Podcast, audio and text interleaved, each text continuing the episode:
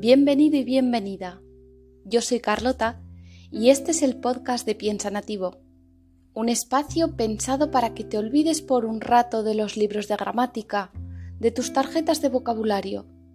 Y no, los verbos tampoco son tan importantes.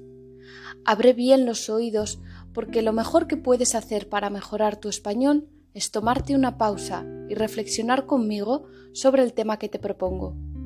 Gracias por estar al otro lado y espero que disfrutes de este episodio.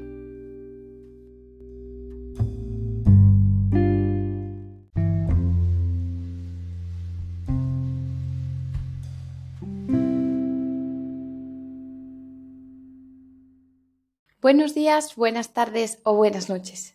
Estés donde estés, bienvenido al episodio de hoy. Es un poco extraño para mí volver hoy al podcast. Tal vez no entendáis por qué. Porque para vosotros todo ha seguido igual. Pero yo tenía tantos episodios grabados que me he podido dar un gran descanso de la elaboración de los podcasts.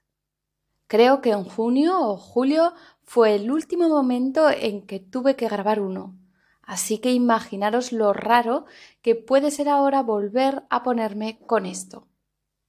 Pero lo hago con mucha ilusión. En este tiempo, como seguro que sabéis, he puesto en marcha un grupo de conversación sobre los temas del podcast, todavía muy reducido. Así que desde aquí hago un llamamiento a todos aquellos que queráis participar. Es el miércoles a las 6 de la tarde, horario de Madrid. Además, también acabamos de empezar con un club de lectura. Este con un poco más de éxito del esperado. Así que estoy muy muy feliz con eso. El primer libro que nos hemos leído en octubre ha sido Tierra de Mujeres de María Sánchez. Un ensayo que habla de las mujeres en el medio rural, de la memoria y, como no, de la tierra. Durante el mes de noviembre estaremos leyendo un libro que se titula 14 de abril, de Paco Cerda.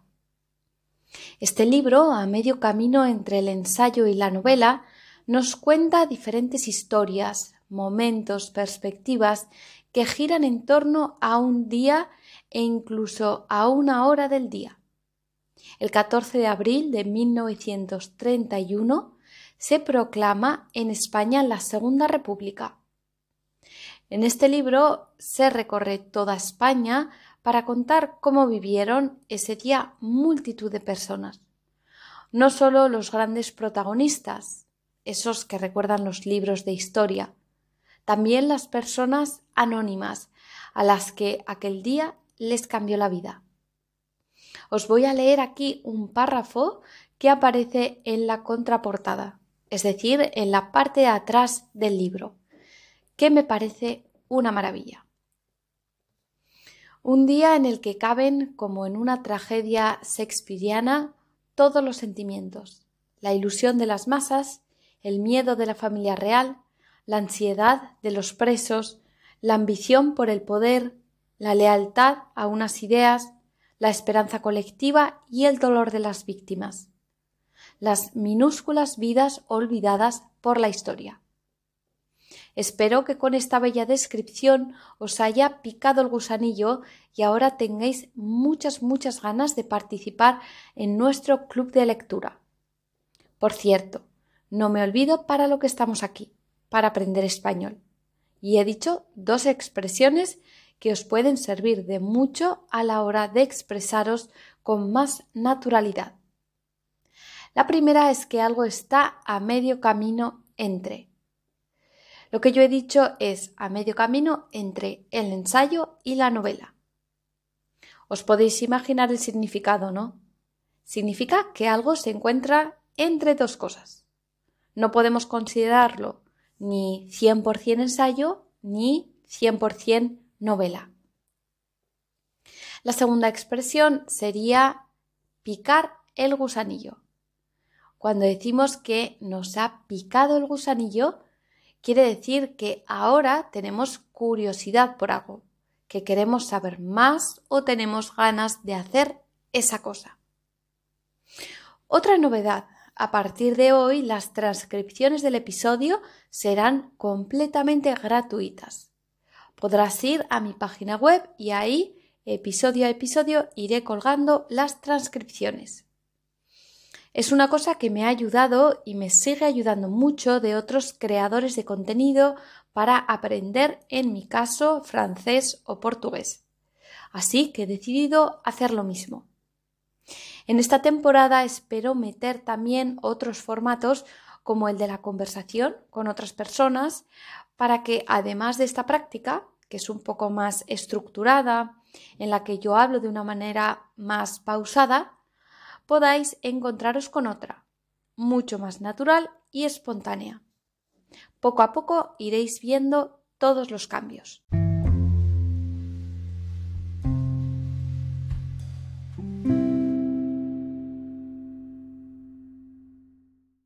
Bueno, hechas las introducciones pertinentes, vamos con el tema del episodio de hoy.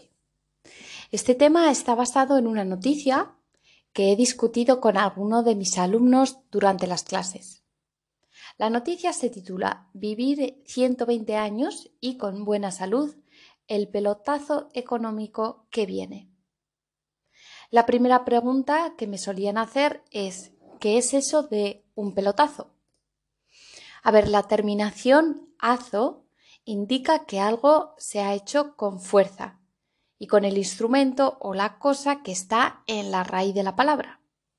Por ejemplo, si digo pelotazo, la imagen que se me viene a mi mente es la de un balón que va a gran velocidad hacia la portería. Y lo mismo si decimos que alguien dio un portazo. Te puedes imaginar que este no es un gesto amable, es cuando una persona se va de la habitación cerrando la puerta con fuerza, generalmente en señal de enfado. Así que cuando decimos que algo es un pelotazo, especialmente económico, queremos decir que tiene mucho éxito, que genera muchos beneficios y de manera muy rápida o brusca que el mundo vive en un desequilibrio absoluto en cuanto a la ratio nacimientos de funciones y que vamos hacia un mundo cada vez más envejecido no es ningún secreto. Este problema puede estar al nivel del cambio climático en cuanto a su magnitud y sus consecuencias. Os voy a dar algunos datos. Se estima que en 2030 las personas mayores de 60 años en todo el mundo serán 1.400 millones. Y si viajamos mentalmente a 2050, las estimaciones nos dicen que habrá 2.100 millones de personas mayores. Concretamente en España habrá 16 millones de ciudadanos más de 65 años en esa fecha el 30% de la población. De acuerdo a lo que nos dicen estas previsiones, no es raro pensar que el envejecimiento se ha convertido también en una industria la mar de lucrativa. Esta expresión ya no recuerdo si la he explicado en algún episodio anterior o no, es posible que sí. La mar de quiere decir muy, en este caso sería muy lucrativa. Así es como ha surgido la industria del envejecimiento, o mejor dicho, del anti-envejecimiento, que lo que pretende, como te puedes imaginar, es entender y en determinados casos parar, ralentizar o revertir todos los cambios y procesos que tienen que ver, que están relacionados con el desarrollo de enfermedades, lesiones o discapacidades asociadas a la edad. Algunas de las personas más ricas del mundo están invirtiendo mucho dinero en desentrañar estos procesos, como por ejemplo los dueños de empresas tan conocidas como PayPal, Google, Amazon o ChatGPT. La financiación a estos proyectos se está llevando a cabo con cierto secretismo. Y yo me pregunto, ¿por qué? ¿Querrán ser los primeros en probar el elixir de la juventud? ¿Tendrán miedo de que si se hace público alguien pueda robárselo? Algo de todo eso debe de haber, pero sigamos con los datos.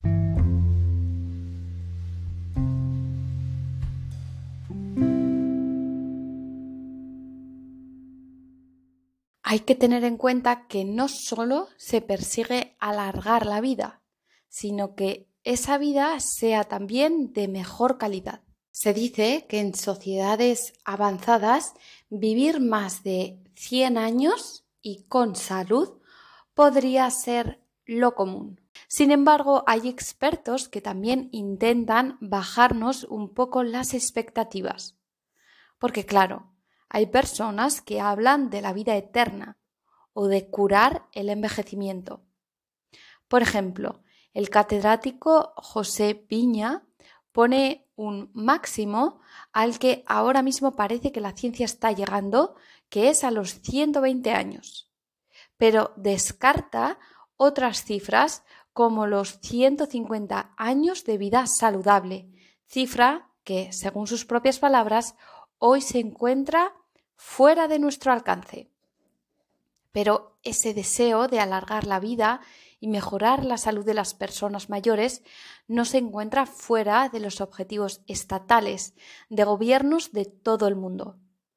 Sin ir más lejos, en España se estima que el gasto sanitario relacionado con la vejez crecerá un 18% en 2035 hasta 95.000 millones de euros.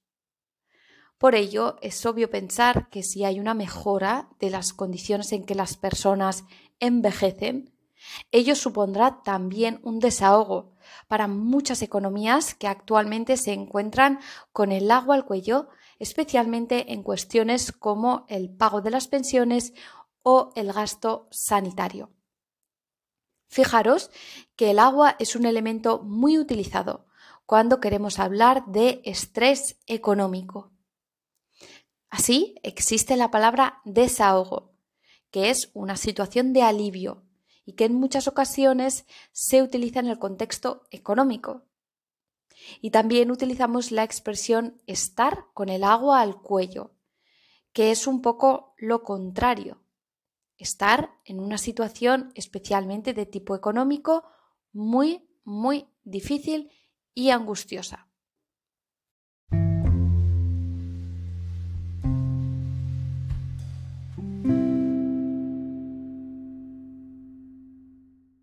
Más allá de las cifras, más allá de esta industria que claramente crece sin parar, hay una idea que me ronda en la cabeza, que es ¿A qué viene tanto afán por vivir tantos años?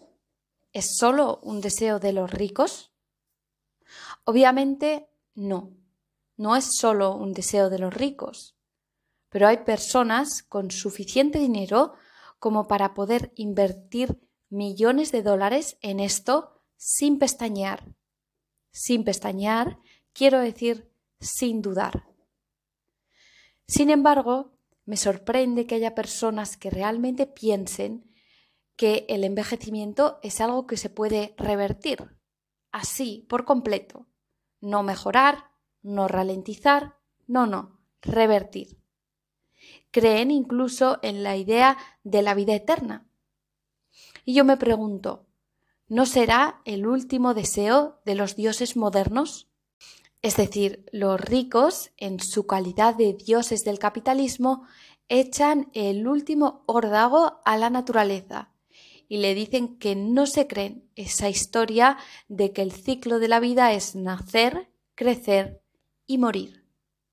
Que todo eso ha sido la gran falacia que nos hemos estado creyendo durante siglos y siglos de existencia de la humanidad, pero que en realidad ellos van a encontrar la clave para parar ese proceso vulgar y tan absolutamente democrático que es el envejecimiento.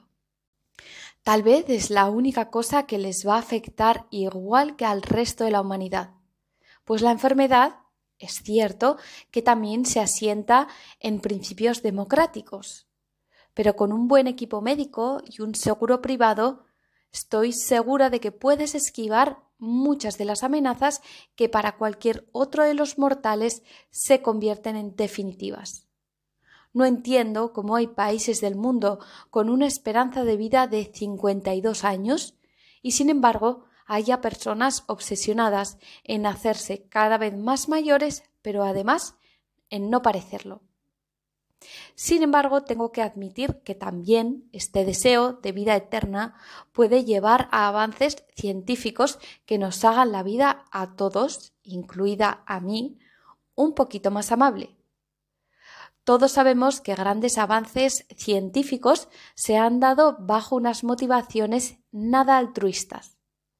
Así que en este sentido tal vez tengo que admitir que las teorías de Adam Smith podrían tener algún sentido, y al menos en este aspecto, motivaciones individuales e individualistas puede ser que beneficien al interés general de las personas.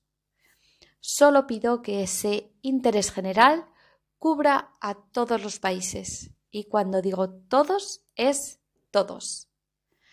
Y hasta aquí el episodio de hoy. Si lo deseas, puedes escribirme a piensanativo.gmail.com.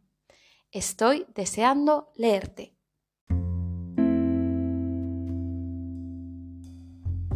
Espero que lo hayas disfrutado. Si deseas la transcripción, puedes darte de alta en Patreon, donde iré subiendo cada semana las transcripciones del podcast y os propondré un tema sobre el que reflexionar por escrito. Podéis mandarme vuestras respuestas. Espero que pases una semana estupenda y nos encontremos en el próximo episodio.